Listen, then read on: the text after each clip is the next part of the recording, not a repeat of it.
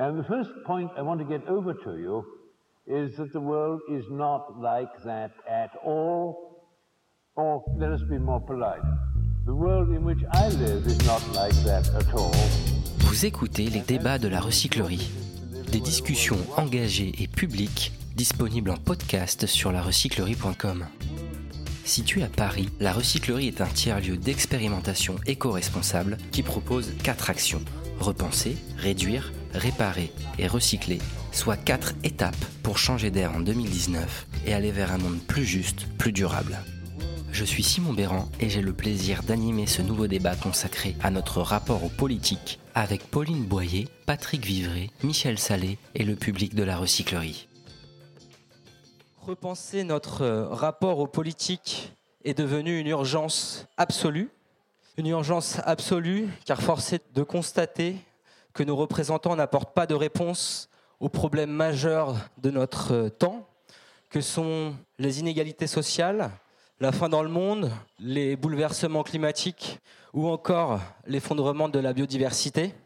Alors ce soir, on va se retrousser euh, les manches ensemble et laisser place euh, à l'intelligence collective pour euh, repenser notre rapport aux politiques avec vous toutes et vous tous et avec nos trois intervenants du soir.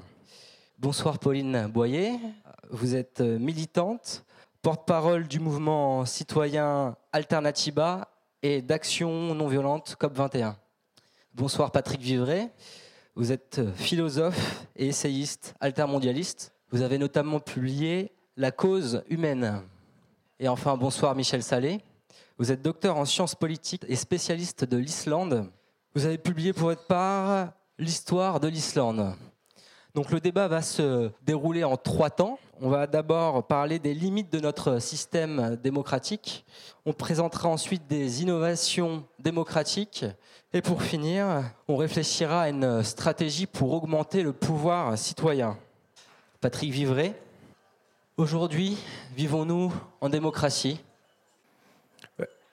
Il est clair que si on définit euh, la démocratie par rapport aux faits euh, dictatoriaux ou totalitaires, on est quand même plus près de la démocratie que d'un fait totalitaire. Il suffit de se poser la question euh, est-ce que demain matin, euh, vous et moi, à l'heure du laitier, euh, on a des risques sérieux de se faire embarquer? Est-ce qu'on a encore la possibilité d'exprimer nos euh, opinions dans des conditions où on n'est pas immédiatement réprimé? Est-ce que euh, on bénéficie euh, d'un minimum de liberté de la presse, etc. si on le compare avec des régimes ou des gouvernements autoritaires ou carrément totalitaires dans l'histoire récente, la réponse est oui. Maintenant, si on regarde de façon plus précise, on voit bien que la forme démocratique euh, qui est aujourd'hui la nôtre, elle est en voie d'épuisement pour euh, trois raisons. C'est qu'elle est beaucoup plus délégative que participative. Elle n'est même pas véritablement représentative, parce que pour qu'il y ait représentation, il faut qu'il y ait une participation euh, très forte. Or, ce n'est pas le cas quand euh, vous donnez une espèce de chèque en blanc une fois tous les X années, euh, vous n'êtes pas euh, dans une représentation, vous êtes dans une simple délégation.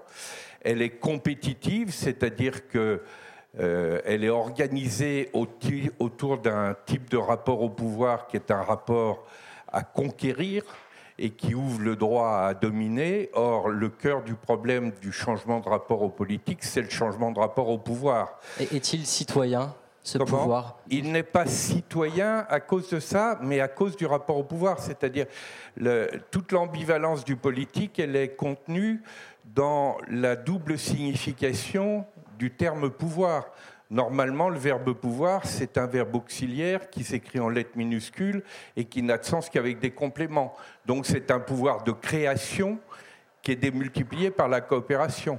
Mais si on l'écrit en majuscule, si c'est un substantif qui suffit à lui-même, à ce moment-là, c'est un pouvoir de conquête et de domination qui rentre dans un rapport de rivalité et qui se nourrit de la dépression, donc qui ne peut pas être euh, citoyen. Puis la troisième caractéristique de cette démocratie, c'est qu'elle est quantitative, c'est-à-dire elle est régie uniquement par la loi du nombre. Or, nous voyons bien que sur quantité de questions, nous avons besoin aussi d'une approche qualitative. L'exemple le plus simple, c'est celui des lanceurs d'alerte. Par définition, des lanceurs d'alerte, ils représentent de petites minorités.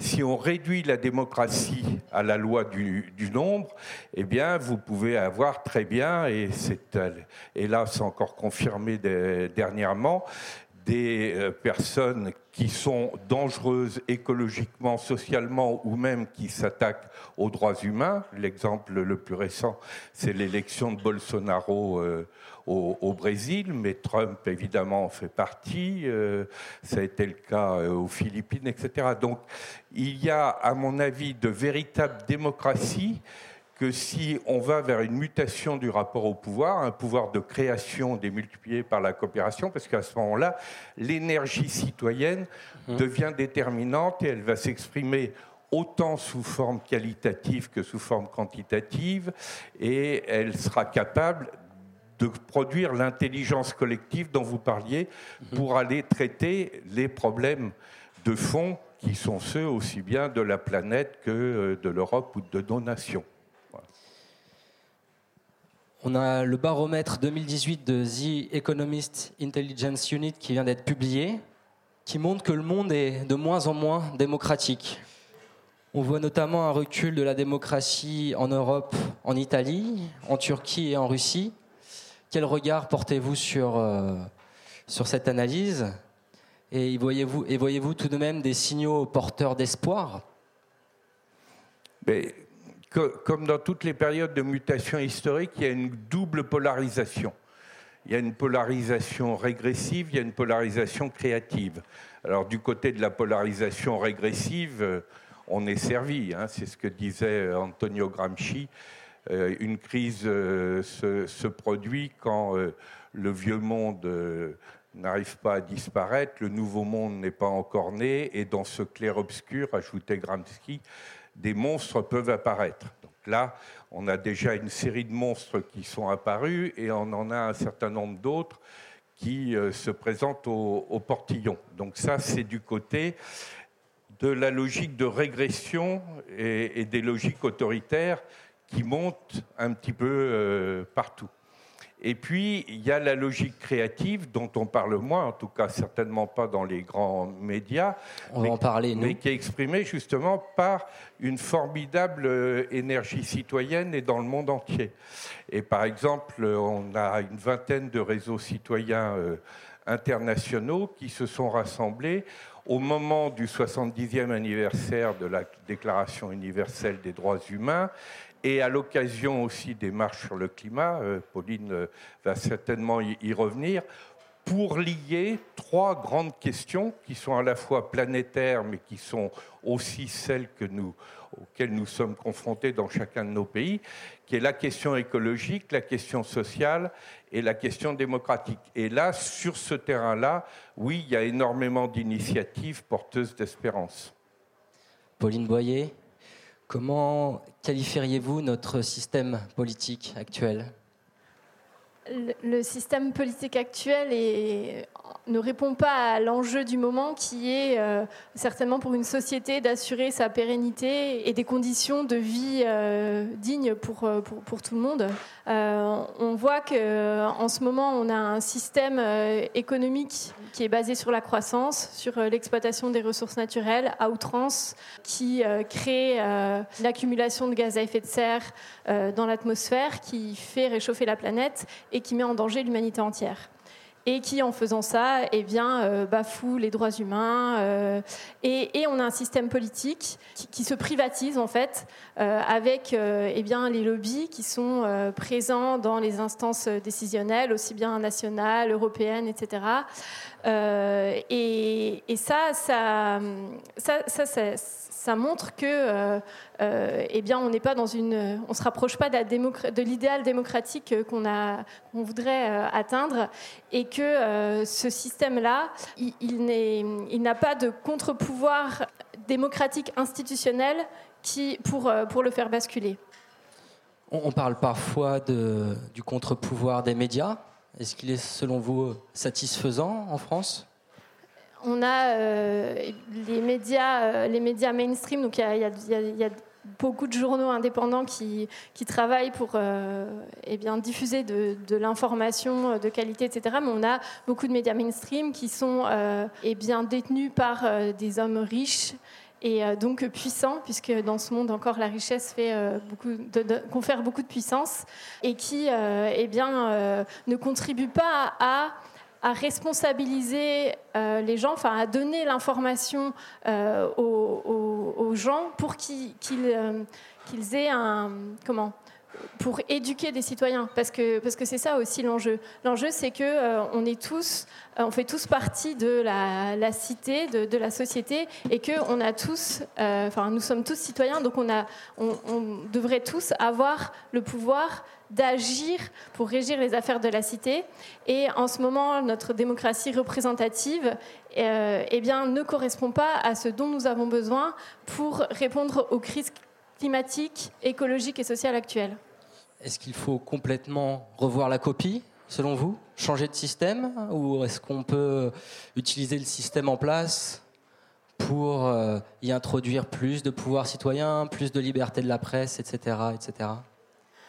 Alors là, euh, changeons le système, pas le climat, c'est euh, exactement notre, notre slogan. Et, ça veut dire quoi? Ça veut dire qu'on a besoin... Votre slogan chez Alternativa Oui, et puis dans le mouvement climat en, général. Ça veut dire qu'il faut repenser chaque règle, chaque loi qui, euh, qui modèle nos vies, puisque nous vivons d'une manière qui euh, nous emmène vers le chaos climatique parce que nous consommons trop. Et, donc, les, lois qui sont, qui sont faites en ce moment, elles ne sont pas étudiées avec, par exemple, le prisme du euh, euh, quel va être l'impact sur le climat si on fait ce projet, si on fait... Donc, il faut repenser complètement la manière dont on, dont on voit les lois. Il faut repenser la manière dont on vit, la manière il faut repenser la démocratie, la façon dont on se déplace, etc. Et en fait, tout est complètement lié. Donc ça veut dire que quand on pense une solution à un problème, si par exemple je repense euh, euh, la manière dont euh, je vais me fournir en énergie, eh bien, par exemple, on dit voilà, on va développer les énergies renouvelables. Mais par contre, quand on développe des énergies renouvelables, on va pas vouloir un champ d'éoliennes qui, qui appartient à une multinationale. Non, on va vouloir des éoliennes qui sont gérées par des citoyens. Et donc on revoit la gouvernance aussi de euh, comment est-ce qu'on gère notre énergie. Donc en fait tout est, tout est très très euh, intriqué et, et, ce qu'on a, euh, notre défi là maintenant, c'est justement de mettre en action des citoyens pour eh bien, ne pas attendre que les, les, instances décisionnelles actuelles passent à l'action parce qu'on a trop attendu et là, il commence à être bientôt trop tard. Le message est passé. Vous êtes donc une citoyenne engagée. Parlez-nous un peu de votre, votre parcours. Qu'est-ce qui vous a amené à, vous intéresser euh, à la politique, à la gouvernance?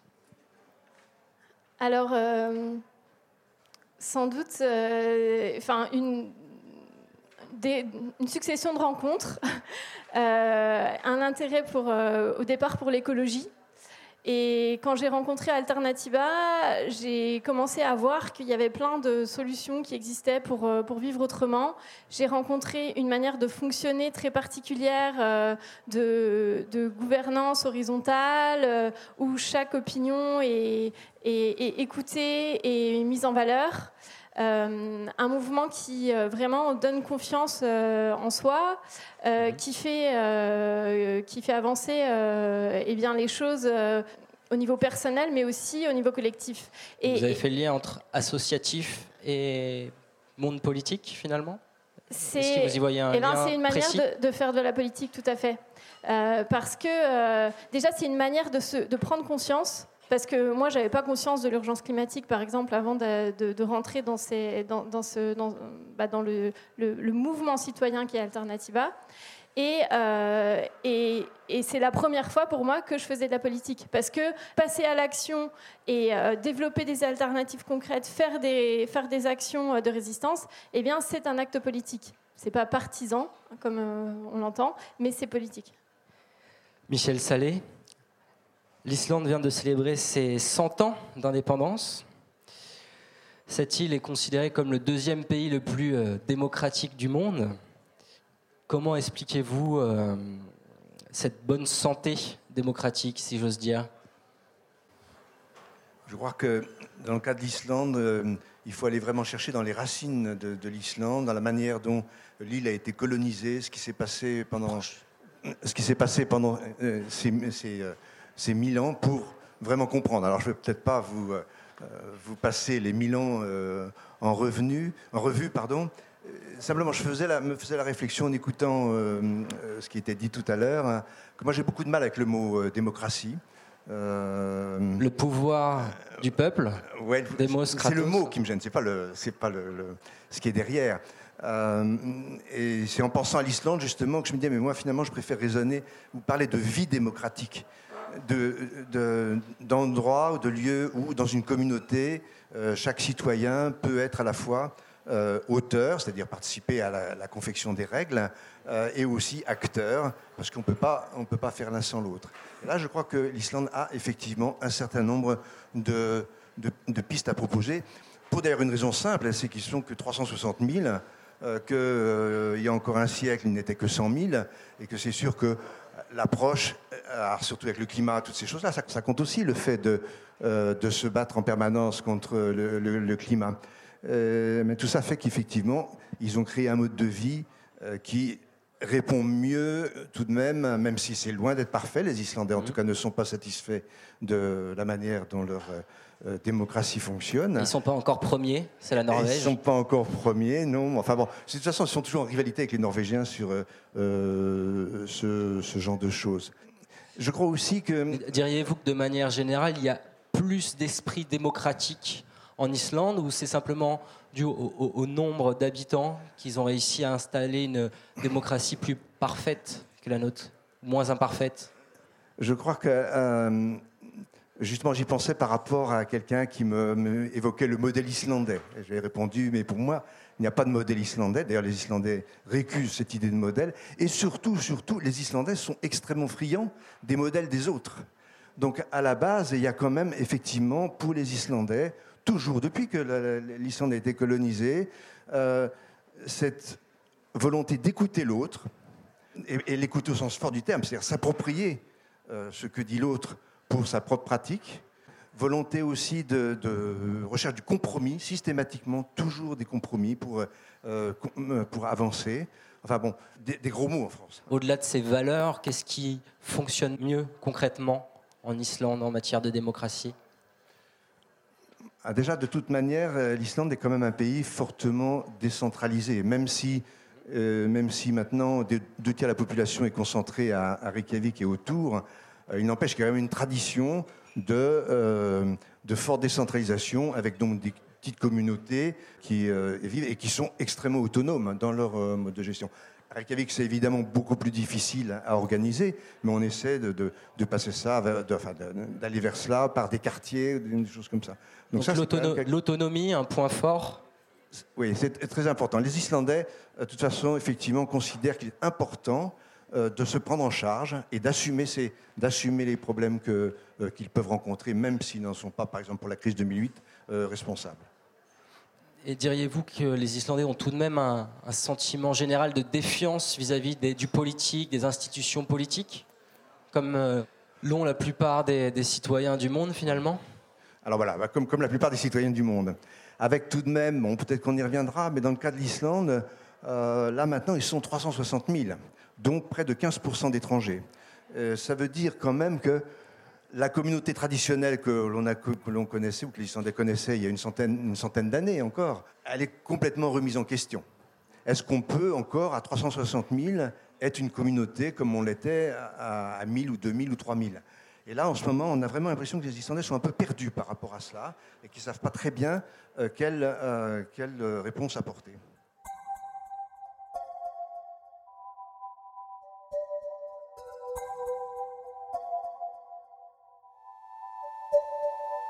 Notre démocratie fait donc face à une crise de la représentativité. Place à l'énergie renouvelable citoyenne pour changer les règles du jeu. On a posé les bases euh, du débat, on va tout de suite euh, aller d'autant plus dans le vif du sujet en parlant d'exemples concrets d'innovation démocratique, des exemples qui ont, qui ont fonctionné ou qui ont moins fonctionné peut-être Patrick Vivray, des mouvements plus ou moins homogènes ont fait parler d'eux en France ces trois dernières années. Je pense euh, à Nuit debout, aux Gilets jaunes plus récemment ou encore à Notre-Dame-des-Landes. Voyez-vous des sursauts démocratique au sein de ces mouvements? Ben, fort, heureusement, on n'est pas euh, obligé d'attendre les trois dernières années euh, pour voir des tentatives démocratiques différentes. Hein. Moi, personnellement. Ce que je veux dire, c'est que ça a été d'autant plus ben, euh, vif ces trois dernières années. J'ai eu la chance de connaître, après 68, dans les années 70, tout ce qu'on a appelé à l'époque le courant autogestionnaire, hein, qui était à la fois un courant social, un courant euh, culturel, un courant euh, politique, un courant politique non partidaire, mais également un courant euh, politique. Hein. des, gens comme Edgar Morin, Castoriadis ont beaucoup expliqué la nature de, de, ces mouvements. Et c'est des mouvements comme ça qui ont construit ensuite, y compris dans le monde entier, de nouvelles approches autour du rôle de la société civile, mhm. l'apparition des mouvements citoyens. Hein. on commence à parler de mouvements citoyens dans les années 90, le thème de la réappropriation citoyenne du politique, le fait de, dire il n'y a aucune raison de considérer que seuls les partis euh, politiques sont euh, euh, propriétaires de l'action politique, etc. Donc les, mouvements très, très récents, Nuit debout, euh, Gilets jaunes et euh, Notre-Dame-des-Landes, il faut les lire aussi dans cette perspective, parce que d'ailleurs, si... si il y avait déjà un, socle philosophique. Oui, et d'ailleurs, quand ils ne reconnaissent pas ce socle et ce lien avec une mémoire, c'est un des problèmes des Gilets jaunes actuellement, justement. Ils, ils, se veulent tellement nouveaux, tellement radicaux, tellement sans mémoire, qu'ils sont amenés à se reconfronter à toutes les questions de l'organisation d'un mouvement et ils ont beaucoup de mal à formuler des revendications communes, à choisir des représentants, à ne pas se faire instrumenter par des médias ou par euh, des partis politiques déjà existants, etc. Donc le, le, rôle de l'invention est fondamental, mais le rôle de la mémoire et d'aller travailler aussi sur la mémoire est essentiel. Par exemple, Vous avez un, livre qui est tout à fait passionnant, qui a priori est sur un autre terrain, qui est celui de Francisco Alberoni, qui s'appelle Le choc amoureux, et qui établit un lien entre d'un côté les mouvements sociaux, politiques et citoyens, et de l'autre côté ce qui se passe dans les rapports amoureux. Et il dit, dans les deux cas, il y a trois phases. La phase 1, c'est une phase magique parce qu'elle est caractérisée par la fusion, le sentiment euh, d'une unité euh, absolue. Et donc ça, vous le voyez sur le plan personnel, mais sur le plan politique, eh ben, ça donne la Révolution française le 14 juillet, mais aussi les accords de danse en, Pologne, le printemps arabe, le démarrage de Nuit debout, etc., euh, etc. Coup de foudre, mais ça ne voilà, pas forcément. Voilà. Et puis, il y a ça, c'est la phase 1. Inévitablement, la phase 1, elle se termine à un moment donné, elle bute sur l'altérité, elle bute sur la différence. Et si on reste complètement sur le modèle de la fusion, ben, on n'est pas capable de rentrer dans la deuxième phase, qui est la phase de la reconnaissance de l'altérité. Moi, je me souviens d'une euh, amie euh, tunisienne, par exemple, qui nous disait euh, le printemps tunisien, c'était magnifique, on était tous unis, et quand on a commencé à découvrir qu'on avait des divergences entre nous, on a été incapable mmh. d'affronter ces divergences. Or, le, temps de la démocratie, c'est par excellence le temps où on reconnaît qu'il y a de la différence, qu'il y a de la divergence, qu'il y a de l'altérité. De la même façon que dans une relation amoureuse, si à un moment donné on ne reconnaît pas que l'autre est autre et différent de soi, et qu'on n'est pas dans la pure fusion, ça ne marche pas, etc. Et donc le, le travail de lien entre la capacité d'innovation et la capacité de mémoire qui va aller travailler justement parce que la mémoire, elle nous apprend qu'il y a de l'altérité. S'il y a une chose essentielle et il faut accompagner la partie du mouvement des Gilets jaunes qui est dans une logique de justice sociale, euh, de, progression démocratique, etc., parce qu'il y a une autre partie qui est plutôt tirée vers des phases euh, régressives. Moi, je soutiens beaucoup l'accompagnement positif de cette partie des Gilets jaunes, mais il faut aussi qu'ils puissent accepter que le mouvement syndical a une histoire, que les mouvements démocratiques ont une histoire et qu'ils acceptent de se frotter mmh. à cette histoire s'ils veulent progresser eux-mêmes dans leur propre lutte. Donc c'est bien pour ceux qui ont des problèmes de couple ce soir, on fait une pierre de coups. Et la, ah, surtout qu'il y a une troisième, phase, chez c'est la phase de l'amour proprement dit, c'est-à-dire c'est le moment où à partir du moment où on a accepté pleinement l'altérité et on ne se contente pas de la tolérer, version classique, la cohabitation dans, dans, les couples, où on considère que l'altérité est une chance, on ne se contente pas de la, de la tolérer, à ce moment-là, c'est un continent mystérieux, l'autre, et à ce moment-là, l'énergie créatrice, elle est renouvelable. Et à ce moment-là, c'est là que l'amour est capable, selon Alberoni, de s'inscrire dans la durée, ce qui n'est pas le cas du rapport amoureux initial, qui résiste mal à la durée. Et sur le plan politique, c'est justement ce que Castoriadis appelait la logique du rapport entre instituant et institué, c'est-à-dire l'énergie créative instituante d'une démocratie qui se renouvelle est capable en même temps de s'inscrire dans le temps, mhm. ce que les mouvements euh, démocratiques spontanés, qui ont souvent une formidable créativité pendant quelques mois, ne sont pas capables de faire s'ils n'acceptent pas justement ce travail sur l'altérité. Voilà, avec un bon plan d'attaque pour repenser le, rapport aux politiques. On a tout de même une histoire d'amour qui a bien fonctionné, c'est dans la Drôme, à Saillant, où au municipal de 2014, une liste citoyenne s'est présentée et a remporté les élections. Et depuis, ça, dure. La mairie fonctionne avec un système pensé par les habitants de façon à la fois collégiale et participative. Vous connaissez euh, cet exemple? Oui, bien, sûr. Et puis il y a beaucoup euh, de mouvements qui se sont construits autour de l'expérience de Saillant, qui ont donné euh, ce qu'on a appelé la belle démocratie. La belle démocratie est elle-même en rapport avec ce qu'on appelle l'archipel citoyen Osons les jours heureux, hein, au passage qui reprend le titre du programme du Conseil national de la résistance. Mais Saillant, c'est une initiative formidable.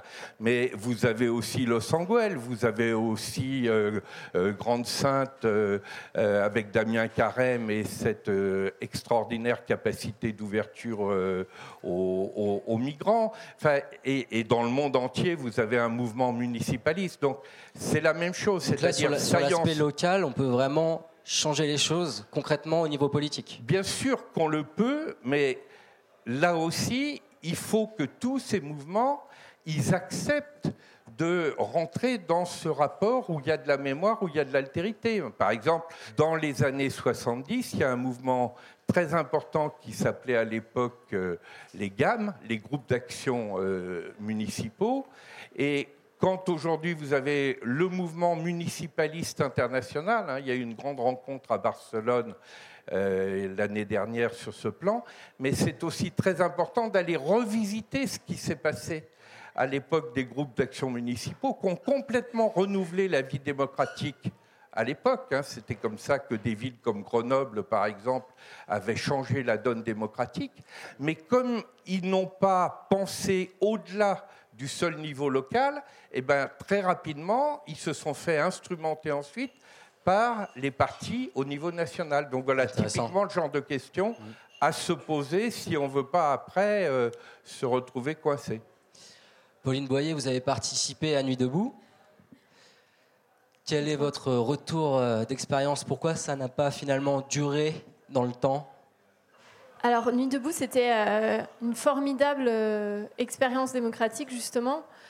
et c'est ça aussi le, la démocratie, c'est aussi des, moments qu'on vit des moments de démocratie où chacun peut s'exprimer, où il y avait des commissions qui s'étaient créées euh, sur, euh, sur la place de la République, parce que moi j'étais à Paris, mais euh, partout, partout en France.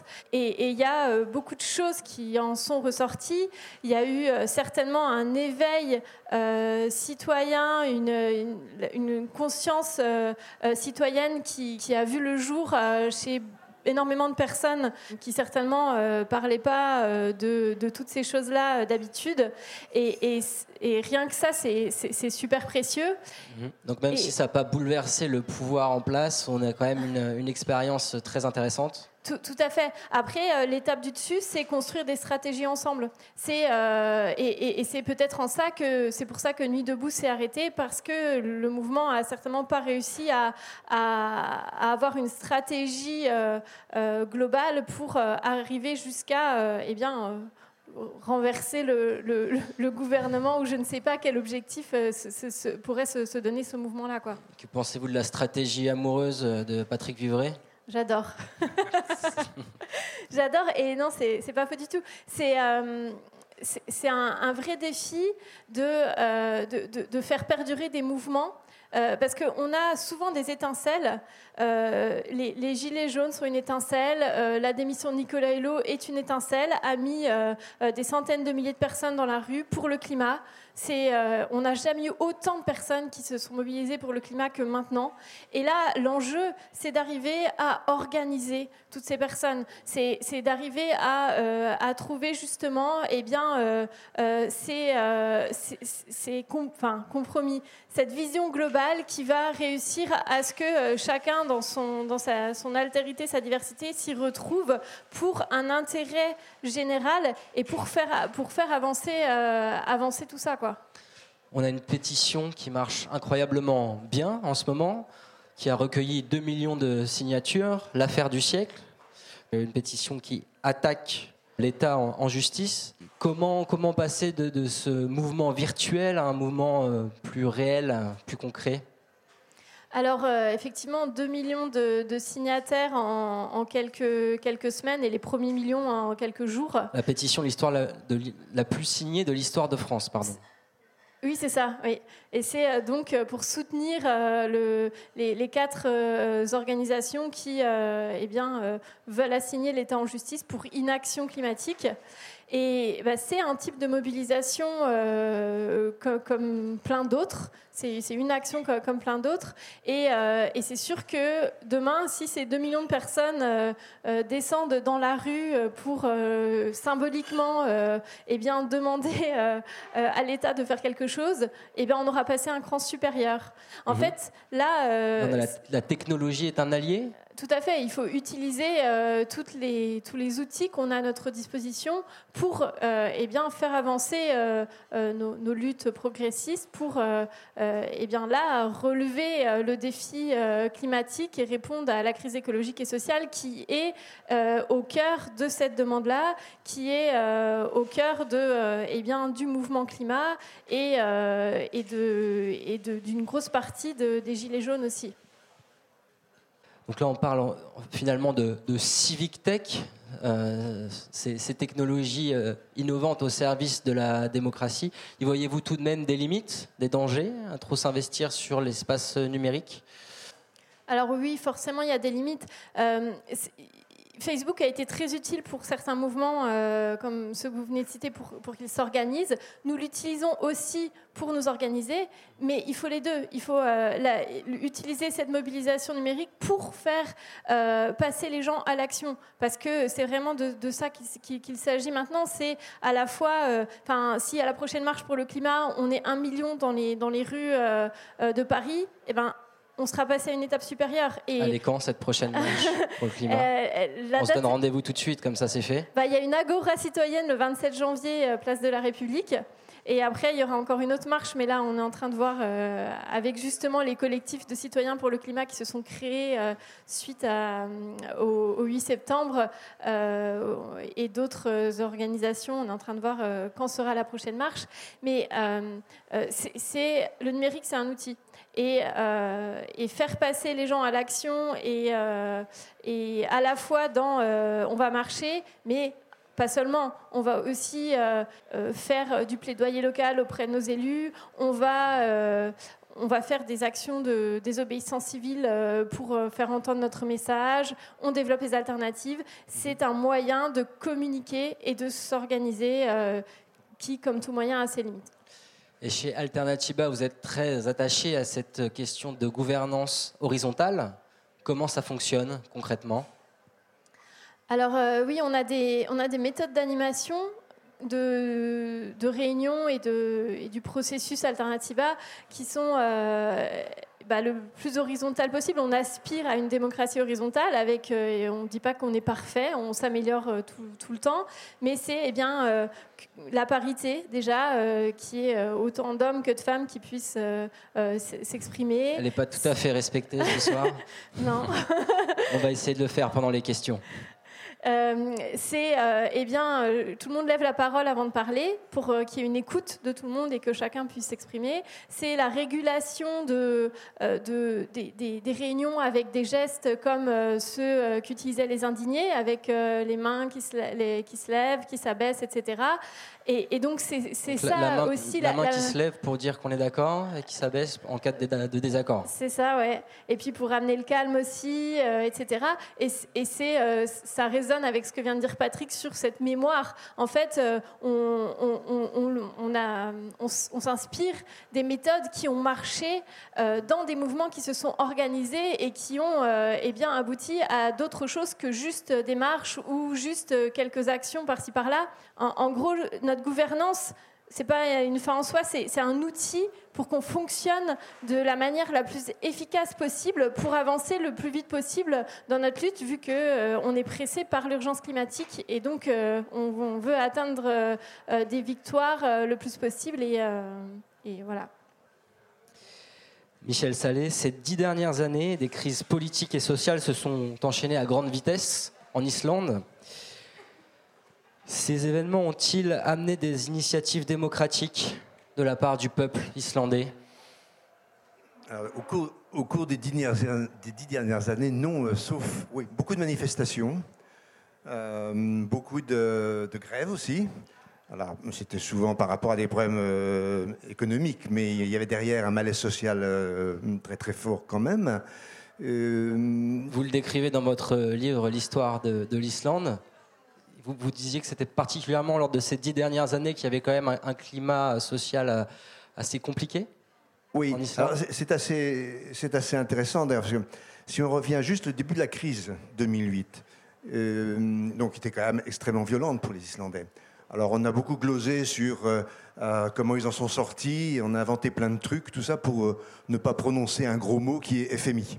Or, euh, c'est quand même le FMI qui a aidé vraiment euh, l'Islande à sortir de la crise. Mais il y a eu aussi un accompagnement social très fort, euh, et en particulier, en janvier 2009, patrons et syndicats de, salariés se sont réunis sur la question qu'est-ce qu'on peut faire ensemble pour sortir notre pays de l'ornière? Et ça a donné lieu à une négociation extrêmement dure et longue, elle a duré pratiquement six mois et, finalement une feuille de route à la fois pour euh, les entreprises et aussi pour le, euh, pour le gouvernement euh, sur un certain nombre de choses, mais qui avait en particulier quand même pour conséquence que les salaires étaient gelés pendant trois ans. On a dit ça simplement, les, les accords collectifs actuels sont tous prolongés de trois ans, avec bien sûr bon, des accompagnements, pas une seule grève. Les Islandais ont perdu 30% de pouvoir d'achat en moyenne, il n'y a pas eu un jour de grève. Mais ensuite, euh, là, ils se sont euh, vraiment rattrapés.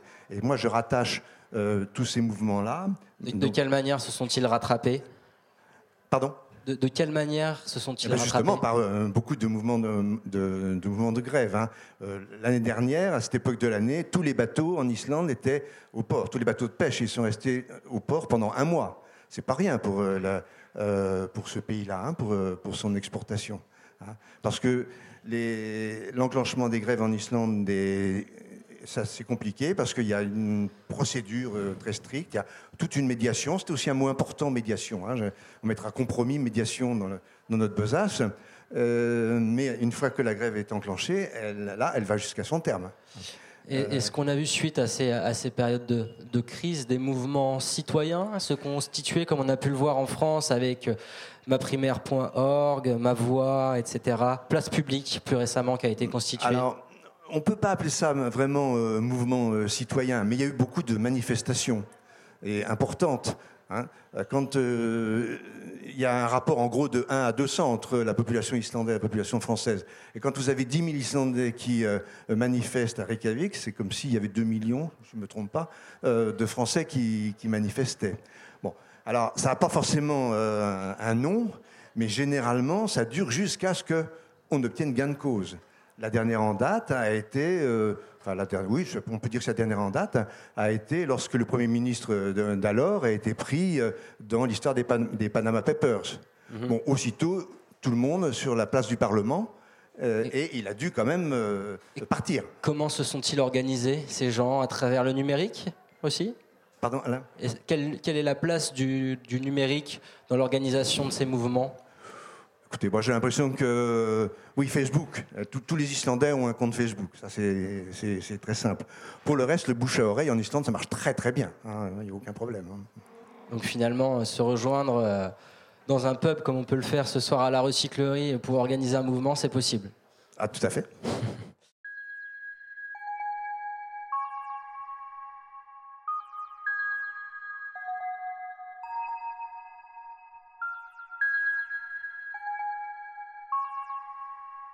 Faire vivre la démocratie au quotidien Comment profiter de la masse critique citoyenne pour rééquilibrer les pouvoirs? Des tentatives de réponse dans cette dernière partie de débat. On va passer tout de suite à la troisième et dernière partie, les stratégies. On a commencé à en évoquer quelques-unes pour augmenter le pouvoir citoyen. Patrick Vivray, quelle stratégie justement peut-on amorcer pour changer les règles du jeu démocratique et passer d'une démocratie descendante à une démocratie ascendante ben, Il y a ce qui correspond euh, au fait de sortir des logiques purement compétitives, purement quantitatives et purement délégatives que j'évoquais tout à l'heure. Donc euh, une démocratie beaucoup plus ascendante, beaucoup plus participative avec toutes les initiatives dont on vient de parler, une démocratie beaucoup plus qualitative et pas simplement quantitative, c'est-à-dire, pour reprendre le terme de Dominique Rousseau, une démocratie continue, c'est-à-dire on n'attend pas simplement euh, les, élections. Euh, chaque temps est un temps démocratique, par exemple quand on est confronté à tous les problèmes qui ont un caractère systémique qu'évoquait euh, Pauline euh, tout à l'heure, et qui fait qu'on ne peut pas aller régler un problème écologique si on ne traite pas, par exemple, la question de la justice sociale et des inégalités, hein, le fameux débat sur euh, fin du monde, fin, fin du mois. Et comment la fait vivre cette démocratie eh ben, permanente eh ben ça, ça veut Tous dire les jours Oui, ça veut dire effectivement que les, les processus d'intelligence collective, de participation, mais aussi de délibération. Il faut redonner toute son importance à la délibération, parce que justement, il y a quantité de questions qui ne se résolvent pas simplement par oui ou non, blanc ou noir, etc. Il va falloir introduire des rapports entre des questions sociales, des questions écologiques, des questions culturelles, etc. Pour cela, on a besoin de temps long. Donc ça suppose du temps, ça suppose d'arrêter de, confondre les vraies urgences, parce qu'il y a des vraies urgences, avec la précipitation. Hein. nous sommes dans des sociétés qui sont addictes à la vitesse. Or, la plupart des éléments de précipitation. Donc ça vient en contradiction euh, avec ce qu'on disait justement sur cette importance du temps long en politique? Oui, mais justement, ce n'est pas contradictoire. C'est la même chose. Si vous voulez euh, apprendre euh, à pas déraper sur le verglas, euh, il faut être en capacité de sang-froid et il vaut mieux vous être formé auparavant. si vous êtes en permanence dans le stress et la précipitation, vous serez incapable de faire face à des situations de véritable urgence. Hein, vous avez tout un mouvement très créatif qui est le mouvement slow, qui est né au départ sur euh, le, slow food face au fast food, mais qui a continué après sur le city slow, qui s'exprime aussi euh, sur le plan des mails, hein, les slow mails pour arrêter euh, d'être en permanence dans l'addiction et de croire que si on n'a pas répondu deux heures après, c'est qu'on euh, ne joue pas le jeu. mais ça vaut aussi en matière démocratique, ça vaut en matière médiatique. Une des dernières initiatives du mouvement Slow, c'est sur les médias. Avoir des médias qui prennent le temps d'enquêter, de vérifier face aux fake news, par exemple, de construire une capacité d'argumentation, de délibération.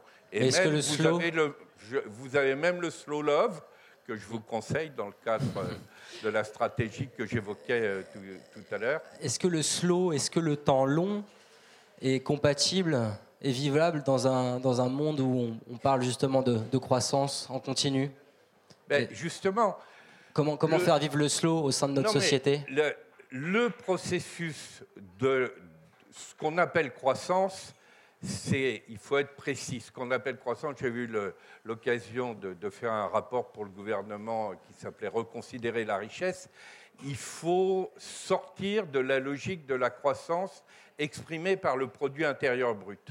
Parce que cette croissance-là, elle mélange allègrement des activités destructrices avec des activités utiles, parce que le trafic d'armes, le trafic de drogue, la prostitution, etc., ça génère des flux monétaires qui rentrent dans le cadre du produit intérieur brut et qui sont considérés comme croissance. Donc il faut redonner à la comptabilité sa vraie signification. Bénéfice, ça ne veut pas dire solde monétaire. Bénéfice, ça veut dire activité bénéfique source de bienfaits. C'est la même chose du côté des pertes. Pertes, c'est perte de valeur. Valeur, ça veut dire force de vie. Donc à chaque fois qu'il y a une destruction de force de vie, et comme les deux sources de la force de vie, c'est d'un côté la nature et de l'autre côté des humains, ben on comprend bien à ce moment-là que si vous détruisez un écosystème vital, ça devrait être enregistré comme une perte. Si la souffrance au travail est telle que des personnes viennent à se suicider, ça devrait être enregistré comme des pertes, etc. Donc, en, un mot, comment vous définiriez cette notion de croissance, cette nouvelle notion de croissance? Eh ben, Justement, c'est ce qu'on a appelé la post-croissance, si on raisonne par rapport au, PIB, mais c'est beaucoup plus euh, aller vers ce que euh, des gens comme Pierre Rabhi ont appelé la sobriété heureuse, c'est-à-dire sortir de l'addiction à la richesse monétaire, à la consommation, etc., ne réutiliser que ce qui est absolument nécessaire du point de vue de l'avoir, et mhm. se tourner vers ce qui nous fait pleinement humains, et qui est davantage justement du côté de ce que les philosophes appelleraient le développement dans l'ordre de l'être. Quand on parle, par exemple, moi c'est ce que j'appelle l'ABS, qui n'est pas l'airbag système, mais le rapport à l'amour, le rapport au bonheur et le rapport au sens, ben, voilà trois enjeux majeurs qui ont aussi un lien avec les enjeux écologiques. Dans l'appel des réseaux citoyens internationaux que j'évoquais tout à l'heure, on parle de double dérèglement climatique. Il y a celui qui se traduit par le dérèglement écologique et le réchauffement moyen du côté écologique, mais il y a aussi la glaciation, la glaciation relationnelle et émotionnelle qui conduit au creusement des inégalités sociales, au repli identitaire, aux logiques de peur et du coup aux logiques autoritaires. Et donc, là, on est en train de faire des ponts entre le politique et tous les autres secteurs de la société. Mais, mais bien sûr, mais on en a besoin. Chacun comprend bien que mm. plus des gens vont être à la fois déprimés et isolés, et plus ils vont compenser, par exemple, sur le plan énergétique, de la même façon que chacun comprend que quand on est dans un système de covoiturage, eh ben, non seulement on va moins utiliser et consommer d'essence de bagnole, mais on va aussi construire un lien social qu'on n'aura pas si on est seul dans sa bagnole. Donc passer de la compétition à la coopération, en résumé. Pauline Boyer comment les citoyens peuvent-ils se réapproprier du pouvoir d'agir? Concrètement de plein de manières possibles. C'est euh, en bien en s'engageant, comme je disais tout à l'heure, euh, en passant à l'action, parce que euh, en passant à l'action, on répond à ce euh, justement problème du double dérèglement climatique. Euh, on, déjà, on, prend conscience que euh, une autre manière de vivre est possible et que et, ça nous donne l'opportunité de remettre en question tout ce qu'on tout ce qu'on a appris, tout ce qu'on a appris à l'école, parce que on, nous met dans des dans des cadres qui nous emmènent dans une logique de croissance, d'être intégré dans des entreprises qui fonctionnent de manière verticale, qui nous rendent malheureux et euh, qui alimentent le, le, dérèglement climatique par tout ce que tout qu'elles produisent. Et, sortir déjà euh, et, donc aller euh, discuter, aller dans des groupes qui agissent pour dans n'importe quel domaine de, la société, que ce soit d'accueillir des, des, personnes migrantes, que ce soit construire une AMAP à côté de chez euh, que ce soit faire du vélo, eh bien, on arrive à remettre en question euh, ce qu'on croit profondément comme normal au plus profond de nous. Et c'est de ça qu'on a besoin en ce moment, c'est de ce sursaut citoyen pour eh bien, inventer une, nouvelle société, inventer une société qui, qui est basée sur des valeurs eh bien, de coopération, de solidarité, de partage. Et, et ça, on, l'acquiert en, passant à l'action, en sortant si on avait un, On parle de stratégie dans cette troisième partie. Si on avait un plan d'attaque précis, ce serait quoi pour vous? Est-ce que vous êtes d'accord avec les quatre étapes de la recyclerie qui proposent de repenser, réduire, réparer, recycler? Recycler, ça peut être par exemple un plan d'attaque. Est-ce que vous en avez un à nous livrer? Alors oui, c'est aussi... Euh, euh, bon, déjà, ces, quatre R sont très bien. Ça serait aussi euh, réinvestir. Hein. Là, euh, en ce moment, le, problème face à la crise climatique, c'est, enfin, une des urgences, c'est d'arrêter d'exploiter les, énergies fossiles. Et on sait que, eh bien, tous ces, projets-là sont, sont financés par nos banques. Euh, qui euh, utilisent l'argent qu'on leur confie pour financer des, projets d'extraction d'énergie fossile. Et donc, il y a des campagnes qui sont menées justement pour eh bien, euh, demander aux banques, aux, institutions d'arrêter d'investir dans, ces projets-là et de réinvestir dans d'autres projets beaucoup plus vertueux. Donc, c'est ça, c'est la sobriété c'est pas en R, mais mhm. la sobriété. On en a déjà ajouté, un, on est content. voilà, c'est le, c'est la, la, base en fait, c'est dans le plan. On consomme beaucoup trop d'énergie, donc c'est pour ça qu'on dit qu'il faut changer le système à la racine. C'est repenser la manière dont on vit, euh, et euh, mais de façon systémique parce que les solutions, elles ne sont pas individuelles. Euh, certes, on, en passe par euh, repenser la manière dont on vit quand on s'inscrit dans une dynamique collective, mais la solution, là, elle, est collective parce que c'est un changement systémique. Ne faut-il pas d'abord passer par l'aspect individuel? Si on, peut, si on essaye de prendre vraiment les choses dans l'ordre, étape par étape, comment chacun d'entre nous, on peut, on peut vraiment s'engager en politique et dans une, dans une sorte de démocratie euh, permanente, pour reprendre les termes de Patrick Vivray. Alors, l'enjeu là, c'est vraiment de mettre à profit l'intelligence collective pour repenser notre société et pour, euh, et pour euh, faire basculer le système actuel qui nous emmène dans le mur. Et, et ça, c'est une capacité de l'être humain de, de, coopérer et les changements individuels viennent en même temps parce que euh, en discutant euh, entre nous, en, débattant comme, euh, bah, comme on va le faire ce soir et comme on le fait partout en France en ce moment, eh bien, on se forge des opinions et, et, on, s'engage pour des, pour des causes qui, qui nous dépassent. Et, c'est quand on, commence à agir pour des causes qui nous dépassent que là, on, touche euh, à notre, euh, notre fonction citoyenne, on va dire. Euh, et c'est comme ça que, eh bien, on met en marche un mouvement citoyen qui va se, qui va se, se battre pour l'intérêt collectif. Et, et c'est ce dont on a besoin pour, là, dans les deux prochaines années, faire basculer un système qui euh, menace nos conditions de vie sur Terre et euh, dans, l'objectif de maintenir pour le plus grand nombre de personnes des conditions de vie euh, dignes. Donc on n'a plus le temps de rester, rester chacun dans son coin, il faut agir à la fois collectivement et individuellement. Voilà. Michel Salé, comment, selon vous, remplacer le, la politique au cœur de nos cités et le politique au cœur de nos vies? J'étais en train de, dire, j'étais peut-être sur un autre registre dans, la suite de ce qui a été dit, euh, parce qu'il y a quand même quelque chose dont on n'a pas du tout parlé, qui est quand même très important, au moins pour l'expérience islandaise, c'est l'école. Euh, L'éducation Ça, c'est quand même vraiment, c'est quand même là que se forment les citoyens. Et euh, dans le cas du système islandais, qui malheureusement est en train d'évoluer d'ailleurs, d'abord les Islandais passent le bac à 20 ans.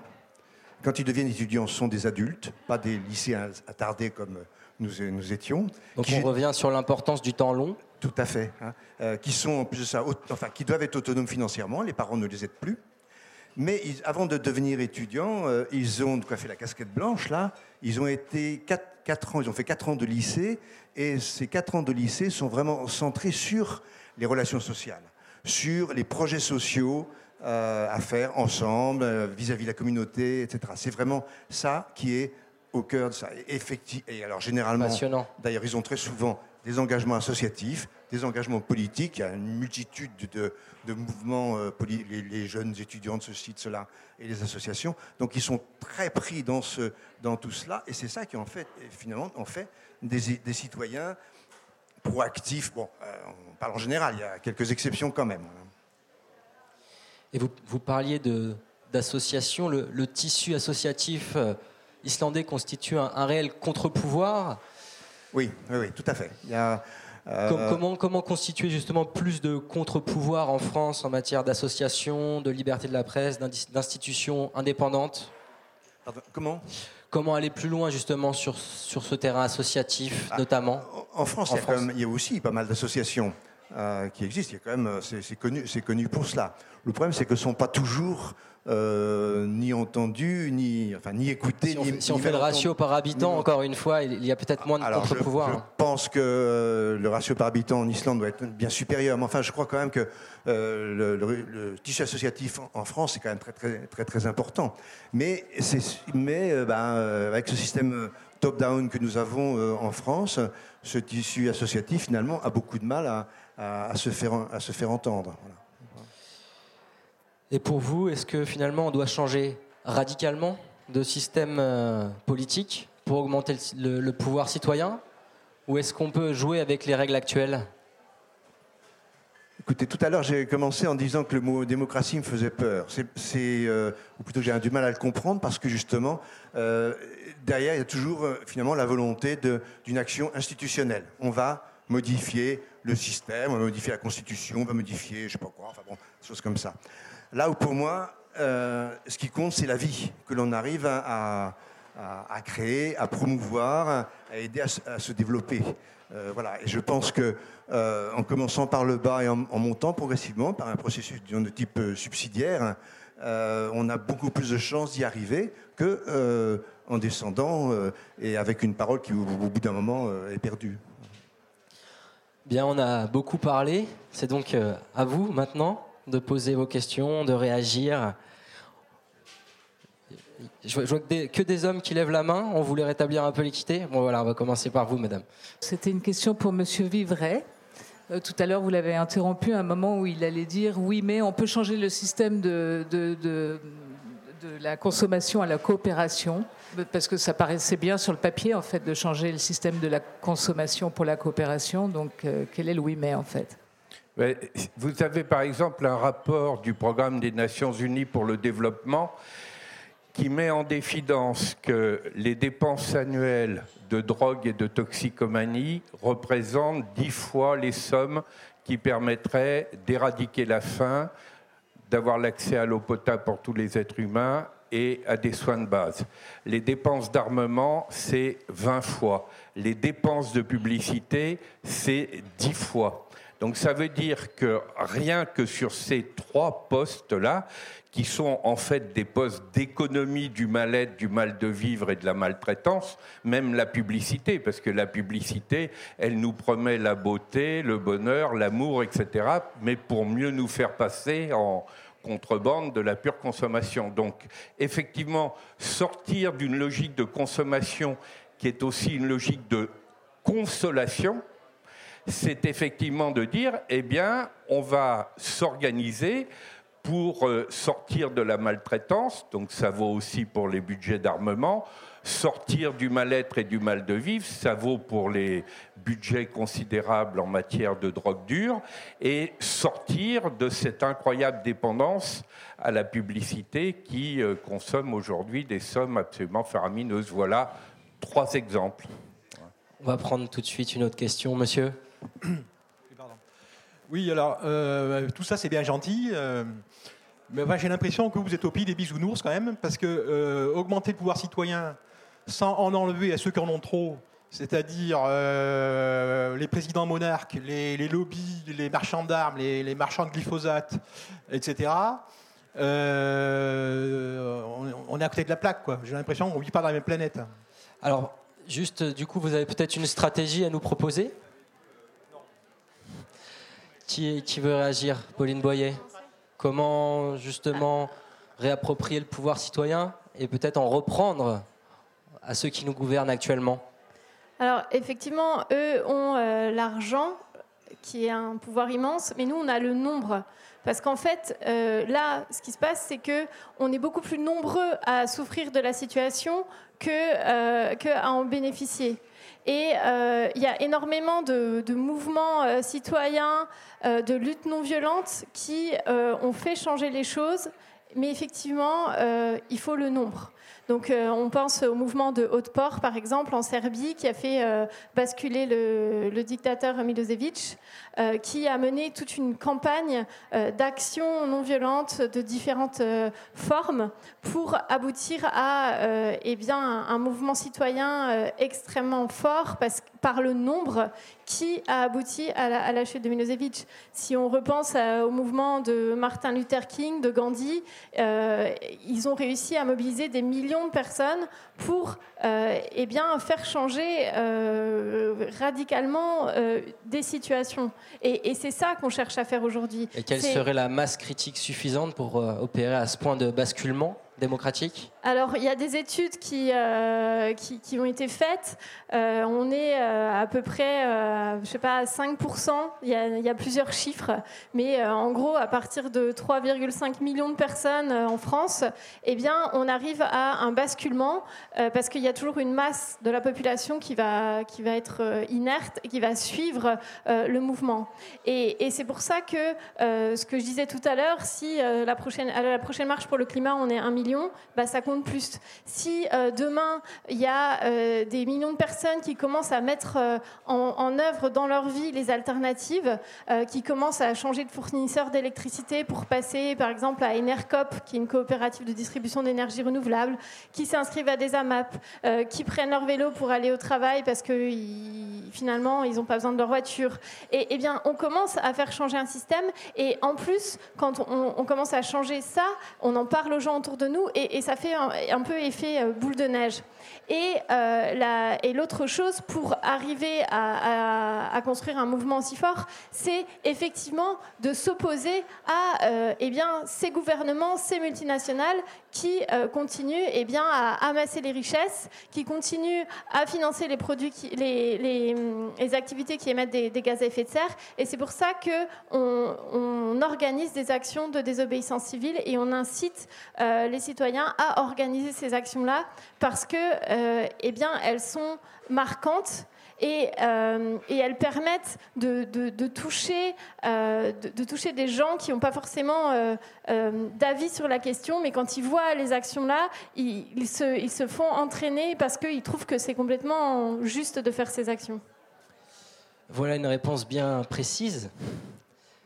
Un complément de réponse, oui, Michel très, très, très, rapidement. Je pense euh, le pouvoir a horreur du vide. Et, euh, donc, si euh, on attend, nous citoyens, que les marchands d'armes aient bien voulu faire place nette pour que nous, on puisse s'exprimer à notre tour, on va attendre longtemps. c'est à, nous de prendre ça en charge. et c'est même ça la, vraie vertu de, ce pouvoir citoyen, de prendre ça en charge pour arriver à faire que, effectivement, les autres disparaissent progressivement. Une autre question Oui. Ah, le micro est ici. Je voulais interpeller les intervenants sur euh, un outil qu'on entend souvent parler actuellement, qui est celui du référendum, notamment euh, au travers du RIC, comme est réclamé par les Gilets jaunes. Est-ce que vous n'y voyez pas un risque de division profonde des, des gens? En l'occurrence, moi, j'ai vécu en, Colombie où j'ai pu vivre le référendum du processus de paix, où les gens se sont vraiment écharpés et le résultat a été le non au processus de paix. Et on a senti la haine dans les débats et une division très très profonde de la population. Donc j'aimerais bien connaître votre sujet, votre opinion à ce sujet. Patrick Vivray. Ben, c'est typiquement euh, le, le, type de question sur lequel il faut intégrer des approches participatives et de ce point de vue-là, le référendum d'initiative citoyenne est un outil qui intègre davantage de logique participative, mais il ne faut pas en faire une baguette magique.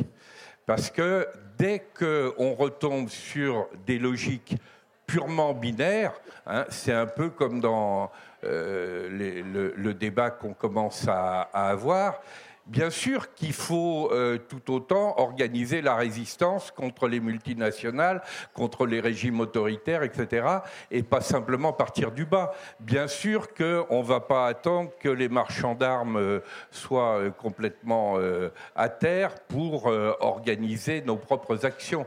On a besoin d'articuler tout ça. Donc si le mot-clé c'est articulation, ça vaut aussi sur la démocratie. Donc oui au référendum d'initiative citoyenne à l'intérieur d'une boîte à outils plus large, mais dès qu'on est sur un problème complexe, un problème de type systémique tel que ceux qu'évoquait Pauline euh, tout à l'heure, eh bien, toutes les méthodologies qui se résument simplement à des réponses par oui-non sont, euh, à mon avis, insuffisantes. On a une autre question de la salle. Je vois beaucoup de mains qui se lèvent. Madame au centre, euh, allez-y, posez votre question. Oui, bonsoir.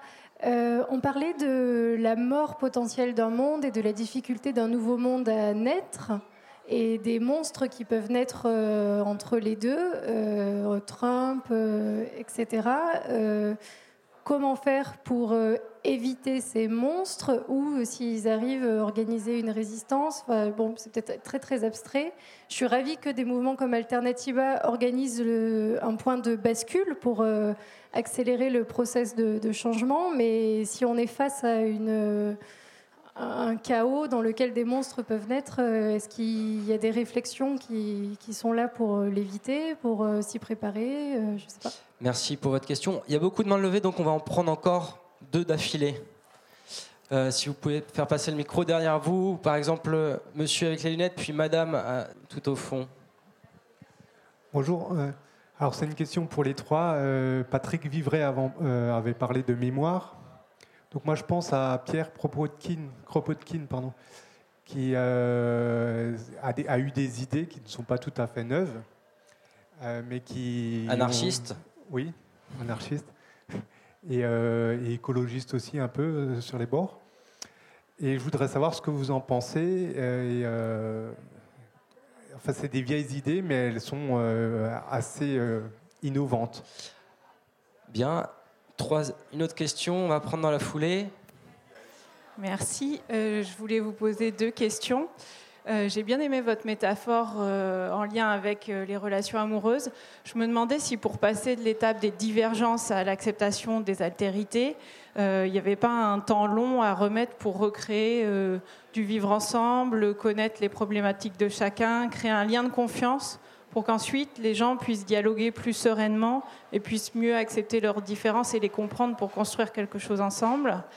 Et le deuxième point, c'est qu'on parle de repenser le rapport aux politiques, mais on parle très peu des partis politiques ce soir. Mhm. Euh, moi, j'étais initialement militante associative et euh, je me battais pour le développement des énergies renouvelables. J'en ai fait mon métier.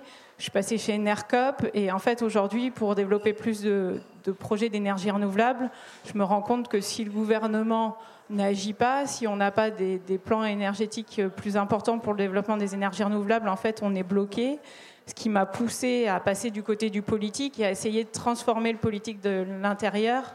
Euh, dans les partis, il y a une vie démocratique. Est-ce qu'il ne faut pas aussi que les citoyens se réinvestissent dans les partis politiques ou en créent de nouveaux pour pouvoir euh, faire face à l'urgence climatique? Parce qu'il y a le mouvement citoyen, mais si on le couplait avec euh, une transformation politique, est-ce qu'on n'irait pas plus vite sachant qu'on a cette urgence climatique qui, qui, pèse sur notre monde aujourd'hui? Alors trois questions en une. Une première question sur comment éviter la naissance de monstres, autrement dit d'arriver dans une dérive totalitaire. Que pensez-vous de la philosophie de Kropotkin? Et pour terminer, doit-on réinvestir aussi les partis politiques plus traditionnels? Patrick Vivray peut-être pour commencer Michel Salé ensuite Je vois aussi que Pauline Boyer a pris des notes. Euh, sur, chacune de ces questions, il nous faudrait un, vrai temps, pas simplement pour qu'on réponde, mais pour qu'on débatte. Simplement, ça illustre, par exemple, c'est pas simplement Kropotkin, mais tous les acteurs et les penseurs qui ont eu une approche radicale de la mise en cause du pouvoir et de l'État, donc le courant anarchiste, libertaire, etc. Évidemment, c'est essentiel du point de vue de la mémoire mais c'est aussi important, par exemple, au moment du courant autogestionnaire qui a beaucoup réintégré un certain nombre d'apports du courant libertaire, on a aussi réfléchi sur les limites d'un certain nombre d'acteurs du courant anarchiste, notamment la partie du courant anarchiste qui était partie euh, dans euh, la, lutte euh, violente et les assassinats ciblés et leur contre-productivité. Donc ça, ça fait partie de la mémoire toute la question de ce qu'on appelle aujourd'hui la, question du collapse, c'est-à-dire les risques d'effondrement, il faut le prendre en, compte, mais il faut lui donner une réponse positive en termes de résilience, c'est-à-dire c'est clair qu'un monde est en train de s'effondrer. Le, livre que vous évoquiez tout à l'heure, qui s'appelle La cause humaine, que j'ai écrit, le sous-titre, c'est du bon usage de la fin d'un monde. Donc il faut tout à fait anticiper, accompagner le fait que ce qu'on appelle la civilisation thermo-industrielle, elle ne peut pas continuer durablement. Et donc anticiper, c'est tout l'objet des, mouvements de, transition, et ça vaut pas simplement sur le pétrole, ça vaut dans tous les, les domaines, et accompagner y compris les basculements, les effondrements quand ils se produisent, pour faire en sorte que derrière, il y ait de la renaissance de la logique de vie. Hein. Si vous prenez le livre de Pablo Servigne et Raphaël Stevens, il y a une partie qui est très intéressante, même si elle arrive euh, au troisième tiers du bouquin, qui est par exemple de dire en situation de catastrophe, contrairement à l'idée reçue, la majorité des comportements humains sont des comportements de solidarité et non pas de panique ou, de, ou de rivalité. Ah, vous parlez de l'entraide? Non, je parle avant même l'entraide. Dans leur premier livre qui s'appelle Comment tout peut s'effondrer, qui a été le livre français de référence sur la question des risques d'effondrement, c'est déjà dans ce livre-là. Alors après, leur livre sur l'entraide, il va venir approfondir, y compris du côté de la nature, la démonstration que les logiques de coopération sont importantes. Et, très succinctement sur la question du ben, politique, la politique plus classique. Oui, c'est-à-dire il faut bien voir là aussi la question de l'articulation, elle est nécessaire. On a besoin des mouvements sociaux, on a besoin du mouvement syndical, on a besoin de nouvelles formes démocratiques de type Nuit debout, Gilets jaunes, etc. Mais on a aussi besoin que les organisations politiques elles-mêmes, qu'elles s'appellent partis ou qu'elles s'appellent mouvements, parce qu'aujourd'hui la plupart des nouveaux partis refusent de s'appeler partis, mais ils sont juridiquement des partis politiques, viennent eux-mêmes ressourcer leur rapport au pouvoir, c'est-à-dire sortir de cette logique du pouvoir comme conquête et comme domination pour réapprendre que le pouvoir est un, pouvoir de création démultiplié par la coopération. Et c'est ce que font un certain nombre d'élus. Hein. quand vous avez des maires comme Damien Carême à Grande-Sainte, comme Jean-François Caron euh, à Los Angeles, euh, l'expérience de Saillant dont on parlait, c'est des expériences politiques au plein sens du terme. Mais à ce moment-là, quand le pouvoir est un pouvoir de création démultiplié par la coopération, c'est aussi un pouvoir qui génère de l'énergie de vie. On est du côté de l'éros et pas du côté de Thanatos. On est du côté de la joie de vivre parce que le sentiment de participer à une aventure collective devient une ressource politique. Et à ce moment-là, c'est de l'énergie renouvelable. Alors que quand on est en pouvoir en surplomb, de conquête et de domination, eh bien, c'est l'effet dépressif qui se met en place. Allez, Pauline Boyer, succinctement, et Michel Salé, le, temps joue contre nous. On va essayer de, de, prendre encore un maximum de questions de la salle qui est très participative ce soir. Donc effectivement, pour, euh, pour la première question, euh, il faut savoir que euh, le GIEC l'a dit dans son rapport qui, qui, est sorti au mois d'octobre dernier sur le modèle à 1,5 degré, chaque dixième de degré compte. Ça veut dire qu'il y a une différence énorme entre 1,5 degré de, entre un monde à 1,5 degré, un monde à 2 degrés, et, entre, et toutes, les, toutes les dixièmes de degrés entre, entre ces, ces, ces deux températures-là. Et, euh, et, pourquoi? Parce que chaque dixième de degré, ce sont des régions entières du globe qui, de, qui, qui, se enfin, qui deviennent euh, euh, inhabitables. inhabitables.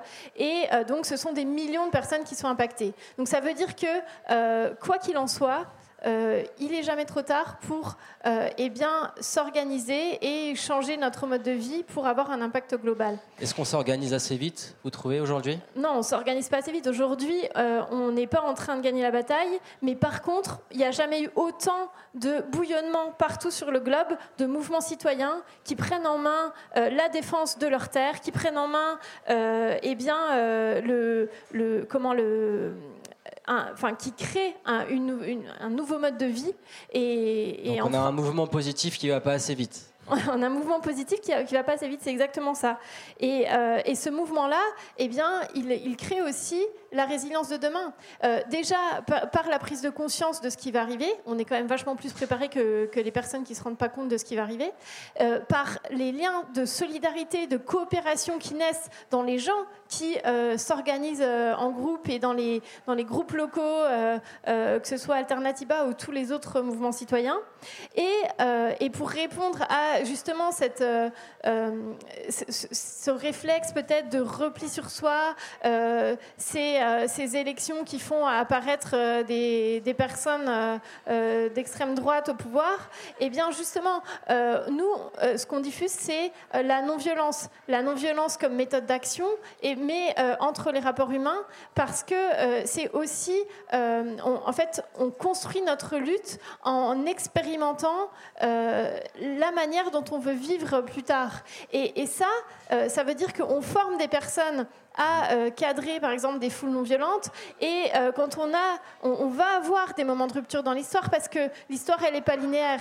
Et ce, ces moments-là de rupture, c'est là où il y a eh bien, plein d'énergie qui commence à, euh, à, apparaître, des gens qui, qui, qui, ont un sursaut. Et ce jour-là, il faut être le plus possible de personnes à cadrer toute cette énergie dans un cercle vertueux et pas, et pas l'inverse. On va continuer à, s'organiser ce soir et à canaliser notre énergie peut-être au, bar. Ça peut être un, un, endroit sympa pour continuer les conversations. Je vous donne tout de suite la parole, monsieur. Michel Salé, peut-être un complément de réponse? Non, ça va Monsieur. Et on va, pareil, on va enchaîner sur trois questions et après on va devoir conclure déjà. Donc ça peut être une question, mais aussi peut-être une prise de position, une idée pour faire avancer euh, la démocratie. Très rapide alors, et pas forcément une question, une prise de position peut-être ou une proposition. Euh, on parle beaucoup du citoyen, du village, Saillant, 1600 habitants, le Sangoël, 3200, l'Islande, 360 000 habitants, si j'ai bien compris. Et c'est super, il faut de l'énergie du terrain. Pour autant, on a en face de nous, citoyens ou communes, des systèmes mondialisés, des entreprises globales, euh, des élites euh, qui surfent sur des paradis défiscalisés, etc.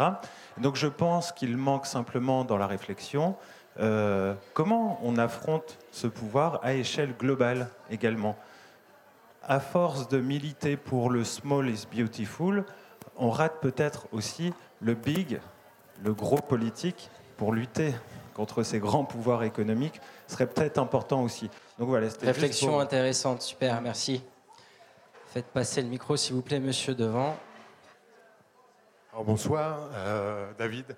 Bonsoir. Alors, moi, je voulais juste préciser euh, qu'avec le changement qui est en train de se passer aujourd'hui, euh, moi, j'espère que ce sera plus complet que ce que vous pensez, que ce soit vraiment un, qu'on dégage ce régime pour en mettre quelque chose d'autre, quelque chose de représentatif. Parlez Euh, bien dans le micro, s'il vous plaît. Il va apparaître de toute façon les- des, des- des monstres de là, puisque on, on nous demande, on- on- il est clair qu'il faut changer nos habitudes de consommation euh, sur beaucoup de choses. Euh, les petits gâteaux qu'on s'achète à Carrefour, Carrefour euh, eux-mêmes, euh, lui-même va, va changer.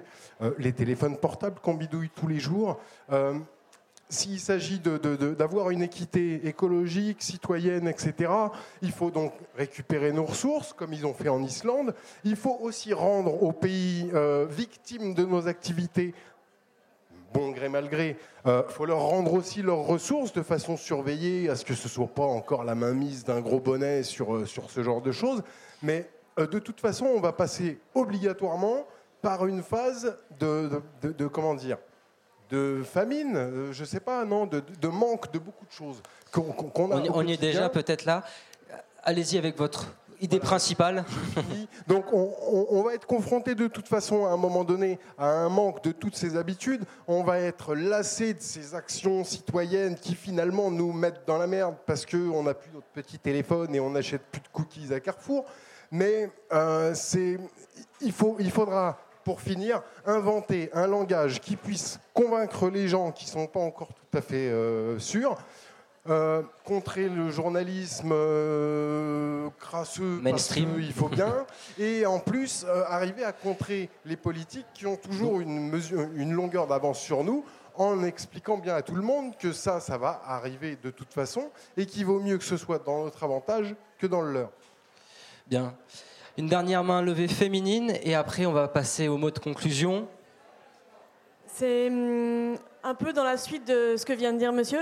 Je me demande comment on réussira à convaincre des gens qui apprécient ce système et qui sont quand même assez nombreux. Il faut quand même rappeler qu'il a fait augmenter le niveau de vie de beaucoup de monde et qu'il nous donne beaucoup de, euh, beaucoup de confort et qu'on l'apprécie ce confort. Euh, voilà, je me demande juste comment euh, vendre la décroissance à quelqu'un qui aime les objets connectés, qui aime les belles voitures, euh, voilà, qui, qui aime ce système, parce qu'en fait, il y a plein de choses positives dedans. Voilà, comment faire pour, euh, pour les convaincre Eh bien, on avait encore trois interventions très riches. À vous de conclure comment repenser le rapport aux politiques et peut-être terminer avec des, références culturelles à nous, proposer, des livres, des expos, des films aller voir pour prolonger les débats au-delà de la recyclerie comme on va le faire ce soir après ces échanges. Alors, euh, pour euh, répondre à votre intervention, euh, un des grands enjeux, effectivement, c'est la relocalisation, la métamorphose de nos territoires. Parce que euh, déjà, on a à peu près 70% des leviers d'action euh, contre le dérèglement climatique qui se situent à l'échelle des territoires par les décisions qui sont prises au niveau des territoires. Et on est beaucoup plus près des élus territoriaux que euh, du gouvernement, par exemple. Donc ça, c'est un enjeu. On a une campagne alternative territoriale, une campagne de plaidoyer local à Alternativa qui s'attache au, au plan climat locaux, mais qui sont vraiment une manière de montrer euh, aux citoyens qu'on peut vraiment se réapproprier l'aménagement de nos territoires. Et c'est par là qu'on a une grosse partie de la solution. Euh, après, on, on a besoin d'une solidarité internationale et c'est un gros problème que les négociations internationales ne soient pas à la hauteur. euh, et voilà. Mais ça, euh, il faut bien commencer quelque part. Et donc, euh, impulsons plein d'énergie dans nos territoires et on va emmener plein de gens avec nous parce que en développant les alternatives, eh bien, on développe aussi une meilleure façon de vivre. Et, les gens qui sont accrochés aux technologies, à leur portable, à leur voiture, euh, à un moment, quand on arrive à les toucher avec euh, eh bien, plus de liens humains, ça prend, ça prend le dessus, ça finit par prendre le dessus. Donc, le plus nombreux on sera à mettre en œuvre ces alternatives, à en parler autour de nous, à nos familles, à nos amis, à nos proches et à les embarquer avec nous, et, le, plus rapidement on sera, nombreux et on atteindra ce seuil critique parce que, euh, eh bien là, c'est euh, chaque action compte, euh, chaque jour compte pour, eh bien, impulser le sursaut citoyen autour de nous. Et on n'a pas d'autre choix. Merci beaucoup, Pauline Boyer, d'être venue ce soir. Ah si, le livre que je conseille, juste Ouais, en deux juste, minutes. juste le livre et après on passe la, la parole à Michel pour, Salé. euh, pour, euh, continuer un peu dans ce que j'ai illustré ce que j'ai dit, il y a un livre qui est de Serge Popovitch euh, qui s'appelle Comment faire tomber un dictateur quand on est seul, tout petit et sans armes. C'est très intéressant. Michel Salé. Oui, je, je me disais que euh, la démocratie a au moins cette qualité qu'elle est vivante euh, et que c'est quelque chose qui doit changer en permanence, que jamais, jamais nous n'aurons de système démocratique parfait, je dirais heureusement. Donc il faut, il laisser vivre avec éventuellement les aspérités, avec euh, les retours en arrière, etc. C'est une condition du progrès que de revenir en arrière de, de temps en temps. Voilà. Donc je crois que c'est très très important. Et moi j'ai toujours peur quand on me parle de système, qu'on me parle de ceci, cela. Ouais, d'abord laissez-les vivre. Merci beaucoup Michel Salé d'être venu. Patrick Vivray en conclusion. Euh, bien sûr qu'il faut s'occuper du big et pas simplement du, small. Euh, dans la lignée de ce que Pauline a dit, l'enjeu climatique est un très bon exemple où on peut articuler tous les niveaux de territoire, du plus local jusqu'au planétaire. Euh, le, texte euh, que j'évoquais tout à l'heure, qui va apparaître euh, dans quelques jours hein, sur We à 3 millions d'exemplaires qui vont être envoyés, il s'intitule Pour une résistance citoyenne mondiale. Et comment on articule tous les terrains ça peut être des villes sanctuaires aux États-Unis contre la politique de Trump. Ça peut être les acteurs qui vont résister au Brésil contre la politique de Bolsonaro. Ça peut être les courants démocratiques en Chine contre le système de contrôle social de plus en plus totalitaire, etc. Comment tous ces acteurs-là se relient dans le monde entier tout en respectant la biodiversité de leur territoire? Quelle est effectivement l'énergie commune de cette reliance, c'est ce que vient de dire Michel, c'est l'énergie de vie, c'est-à-dire l'énergie de l'éros face aux logiques mortifères. C'est pour ça que c'est ce qu'on appelle la stratégie érotique mondiale. Un grand merci, Patrick Vivray, un grand merci à vous toutes et à vous tous d'avoir participé si activement à ce débat.